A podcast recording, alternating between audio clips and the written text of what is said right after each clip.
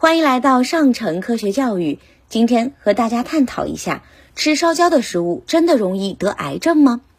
其实，对于食物而言，适合的温度不仅可以杀灭食物中的致病菌和寄生虫等，还能让纤维被软化，口感更好，营养素也更容易被消化吸收。当食物被加热到太高的温度，其中的维生素 C。B 族维生素以及不饱和脂肪酸等健康成分被破坏，还可能生成一些有害物，其中就包括致癌物。加热到一百二十摄氏度就会产生丙烯酰胺，二 A 类致癌物；加热到两百摄氏度就会有一类致癌物杂环胺。杂环胺具有致癌性和致突变性，与肝癌、肠癌、乳腺癌、前列腺癌等癌症有关。而当加热到三百摄氏度时，苯并芘出现，这属于强致癌物。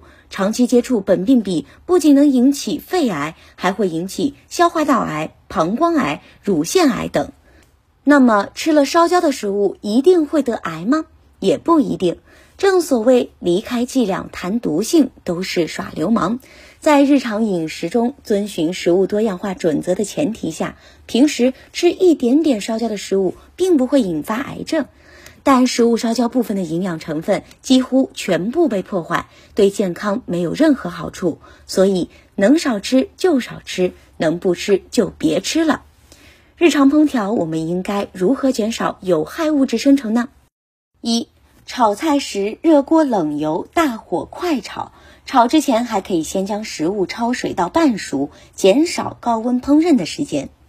二、煎炸食物可以先将食物煮熟，缩短炸的时间，还能用挂糊的方式隔绝一些温度。每次都应该用新鲜的油。三、烤的时候别用明火炭烤，改用电烤。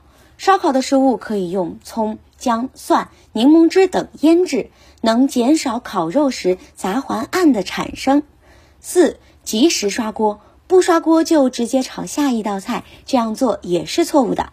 因为看似干净的锅，表面会附着油脂和食物残渣，当再次高温加热时，可能产生苯并芘等致癌物。五、全程开着油烟机。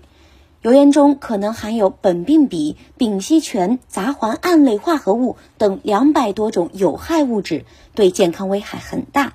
所以炒菜一定要开足油烟机。炒菜结束后，部分油烟残留在厨房和管道内，所以炒菜结束也尽量保持油烟机工作三至五分钟，确保有害气体被充分排出。更多科学知识尽在科普中国，欢迎下载科普中国 APP，获取更多有趣有料的科学知识。